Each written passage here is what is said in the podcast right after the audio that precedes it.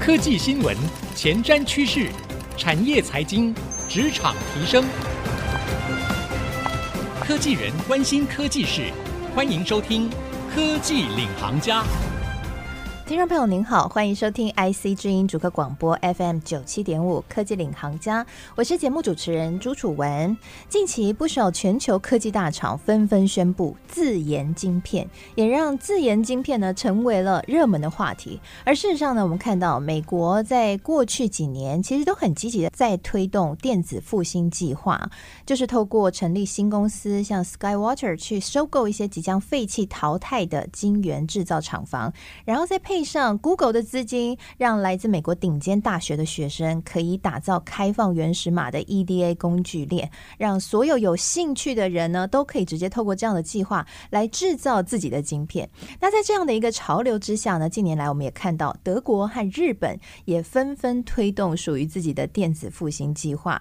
今天呢，我们在节目当中特别为各位邀请到了两位专家来聊聊，现在德国和日本在电子复兴计划这一部。分进展到哪里呢？而这对于半导体市场又会有什么样的影响啊？我们特别特别欢迎远道而来的。首先呢，第一位是东海大学的清水上彦博士，欢迎博士。那另外一位呢是 IHP 的专案经理。Frank Water 博士哦，今天也来到我们的当中来接受我们的访问。那以下呢，我们将会采用英文的专访哦，邀请两位博士来跟我们分享他的看法。Great to meet you. Thank you for coming here. 你好, I am Naohiko Shimizu. Thank you. Thank you. Hello, my name is Frank Vater. Yeah, it's my great honor to interview you two. At the beginning of today's interview, I'm curious that have you ever been to Taiwan? Actually, uh, this is the second time. Second uh, but time. the first time is uh, maybe 40 years ago, only, only for travel. yeah, so it's changed since uh, 40 years ago.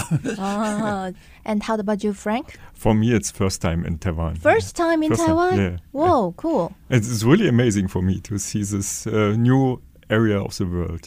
Okay, thank you.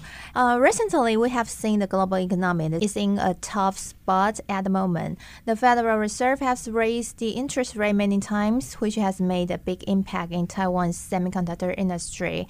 And besides, Morris Chang mentioned that globalization is dead. And we see both Germany and Japan have begun promoting their own Electronic Resurgence Initiative ERI. They are providing an open source electronic design automation EDA toolchain and even making a most confidential aspect of semiconductor manufacturers available through the Process Development Kit PDK.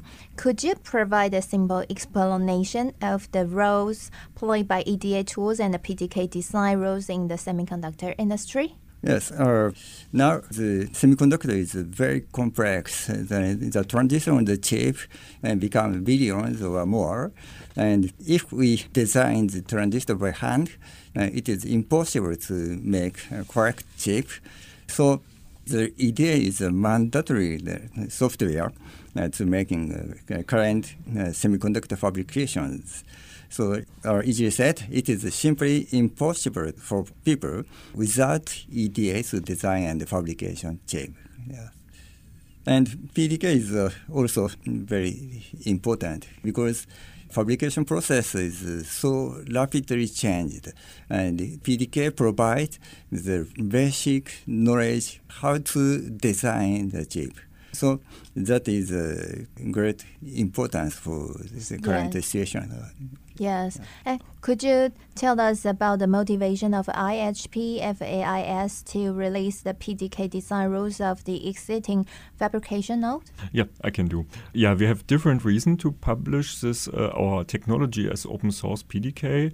The first one, uh, IHP is a public funded institute, and we have a commitment for publishing our research results. For example, our papers are available via open access. The second is um, the promotion and the so- support of education, because students are asking us why I have to sign an NDA. And as they are right, they are willing to learn something, and there should not be a wall where the stuff is behind. Yeah. So the barrier for the students should be as, as low as possible. And the last one is um, we like to support startup companies. Um, they can save the license cost for the EDA tools. And so even for IP cores, uh, there are some open source IP cores available. So the startup companies can use this IP cores. And uh, so finally they can use, the startup can use uh, their restricted money to bring their innovative ideas to the the final chip and can spend the money for that instead of paying license license fee. Yeah, we know that EDA plays an important role in the semiconductor industry. Without EDA, we can't design IC chips, so it's really important. Could you tell us when the open source EDA tools and the PDK release, what's its impact to the semiconductor industry? Yeah, open source tools and open source PDKs uh, reducing the barrier, no cost, no NDA, so it's easier to get in contact with the, mm. uh, the the fab and it's easier to starting the circuit development itself and uh, even our PDK is uh, directly related to to a real fab because in the case of IHP we have our own fab. Why does the open source EDA toolchains and the PDK design rules matter? Now it's easy for the EDA tool developers to get some some rules, and this help of the rules, it's easier to implement some stuff. And furthermore, with these rules, the customer and the customer can check the tools, they, they will use the tools, they will give feedback, and uh, this motivates the EDA tool developer to improve and to extend their software clearly. Yeah. And also, this morning we go to the TSRI, and they, they support many students to make chips. And the same system exists in Japan. But if student got good knowledge on the manufacturing of IC chip, if he graduate and want to make his idea on the chip, yeah. And if you want to go make a startup, it is simply impossible because the license fee of the EDA software, commercial software, is very, very expensive for startups. So open source EDA makes a big chance for startups. And also, I want to educate children to attract this industry. So uh, for this next month, we will try to make seminar for 10 to 14 years child to make LSI design. So in that case, for the future, the many engineers will go to the semiconductor industry. For that purpose, we want to release them EDA and PDK without licensing because a young junior high school or high school student don't want to sign up an NDA. So the impact comes in the future, I think, I believe. Yeah, yeah. that's really important. Yeah. Uh, the open source EDA tools and the PDK allow students and people around the world to directly mm. manufacture their own chips. Yeah, yeah, that will enable more creativities. Mm. that is important to our semiconductor industry. Yeah. Mm. But we see that in the past, EDA tools and the PDK were protected as confidential commercial mm-hmm. secrets. If users wanted to gain access, they had to sign, just like you yeah. say, NDA, non-disclosure agreement, and pay high fees. Mm-hmm. Yes, but now EDA tools and the PDK are open source. People around the world could use them for free. However, considering the restrictions imposed by the United States on China regarding related technologies, will open source initiative be unaffected by this restriction? I think that open source EDA and uh, PDK cannot go to the cutting edge technology for example, our team looking for the 45 nanometers, but not for the 2 nanometer or 7 nanometer. In that area, maybe the commercial EDA and the NDA based you know, fabrication will be protected.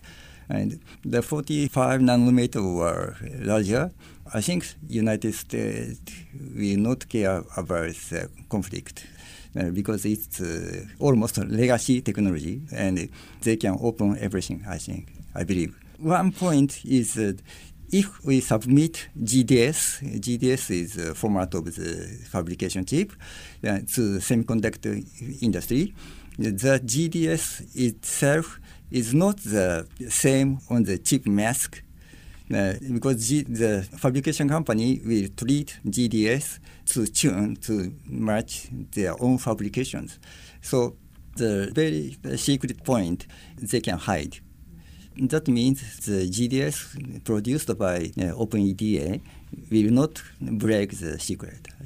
Okay, so What's your opinion, Frank? Yeah, that's um, clearly that uh, export regulations are in the area of the advanced nodes, so 40 nanometers and below. Uh, for example, this is for, for the lithography machines and so on. And for the for the PDK, as we have at the moment, the PDK is at 130 nanometers, and we put it on GitHub, for example, and this is even type of export of the software. But uh, yeah, that's not the advanced node technology, so we don't have any problem with that. And I think the final stuff of the export uh, problem comes to the real device because once you have the GDS submitted to mm-hmm. the fab is maybe okay, but getting back, so because the fab produced the, the device and ship this to somewhere, and this is the export stuff that might be difficult finally. Okay, thank you, Frank. And Dr. Naohiko, uh, regarding your successful attempts on iRunning NDA-free design flow for tapping mm-hmm. chips, mm. do you think there will be more advanced nodes, for example, 180 nanometer, or being released from Japanese foundries in the future? I don't think the Japanese company disclose the PDK, uh, but we use the symbolic method that hides user the detail of the PDK. And in the case, in Japan, I used 180 nanometers uh, ROHM technology for student. And student keeps above the symbolic. Uh, symbolic makes uh, means we transfer the symbolic layout to GDS uh, by PDK, but symbolic layout is almost like GDS uh, features, but detailed technology is hidden by symbolic rules. So we can use that method to make deeper uh, submicron technology. So even if uh, Japanese uh, foundry does not open their PDK, uh, we can go under the 180. Okay, thank you. And another question is Generative AI has recently gained tremendous popularity. Can the open source ADN and the PDK tools help the academic community and the small business, just like startups, yeah, yeah, yeah. develop their own AI chips or inspire more research on AI chips? Yes, uh, yes, of course.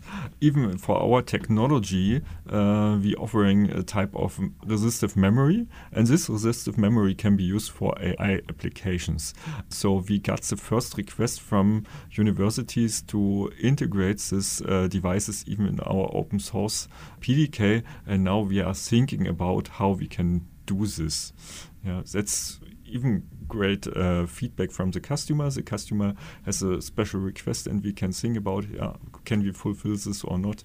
That's even happen in the case of open source. Okay, thank you, Frank.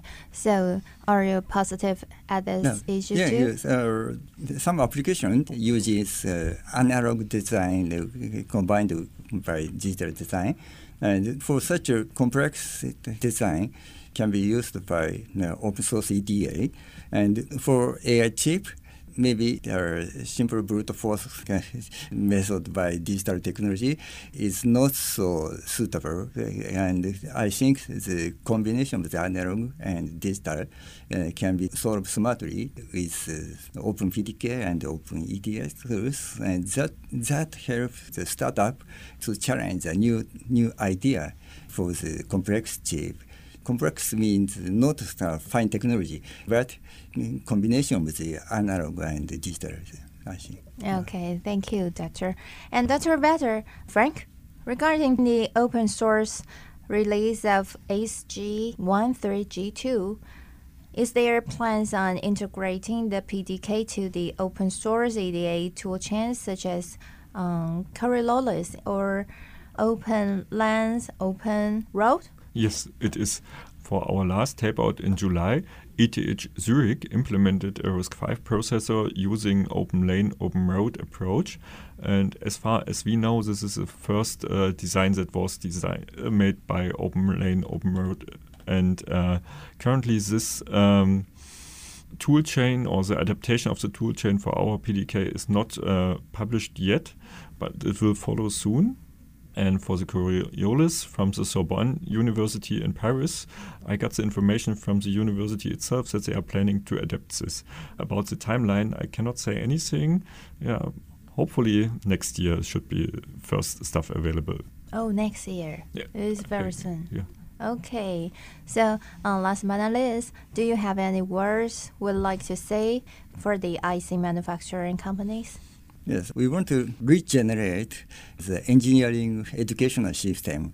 So, if we only seek for the profit on the current business, uh, so next generation will not be educated. And for my generation, the technology progress uh, step by step, and we learn on the step by step method. So students and our children have to get the chance to learn step by step. So openness is very important for for the future. Yeah, I agree. Um, I say, okay, please release your design rules and your PDKs because uh, before you can hire new staff, uh, they have to be educated. And currently in the university, only some basic uh, stuff can be lectures on basis of ideal PDKs and uh, with a real technology behind in the university has much more possibility to teach. Um, even this means that the companies will get better educated staff and it's not required to pay new employees in the first months with zero outcome because that's in teaching time, yeah. And all the information regarding the NMOS, the PMOS transistor, the rules and the metallization that are not secrets anymore. And uh, yeah, for advanced node, most of the rules are even known and the rules are existing for all company. Maybe the numbers are differs a little bit, but that's not a secret anymore.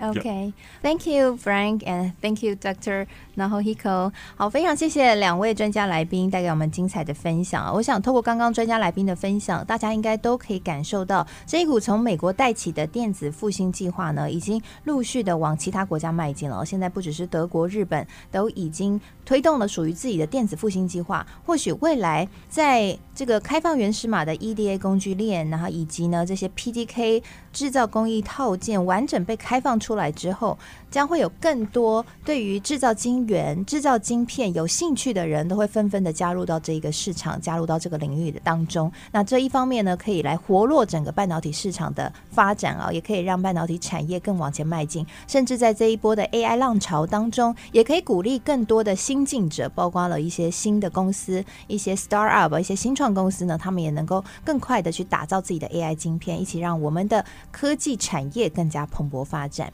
好，非常谢谢两位来宾今天的分享，谢谢所有听众朋友的收听。我们现在节目呢都会上到各大平台，欢迎您搜寻“科技领航家”节目，就可以随选随听我们所有的内容了。我是今天的主持人楚文，我们下次再会喽。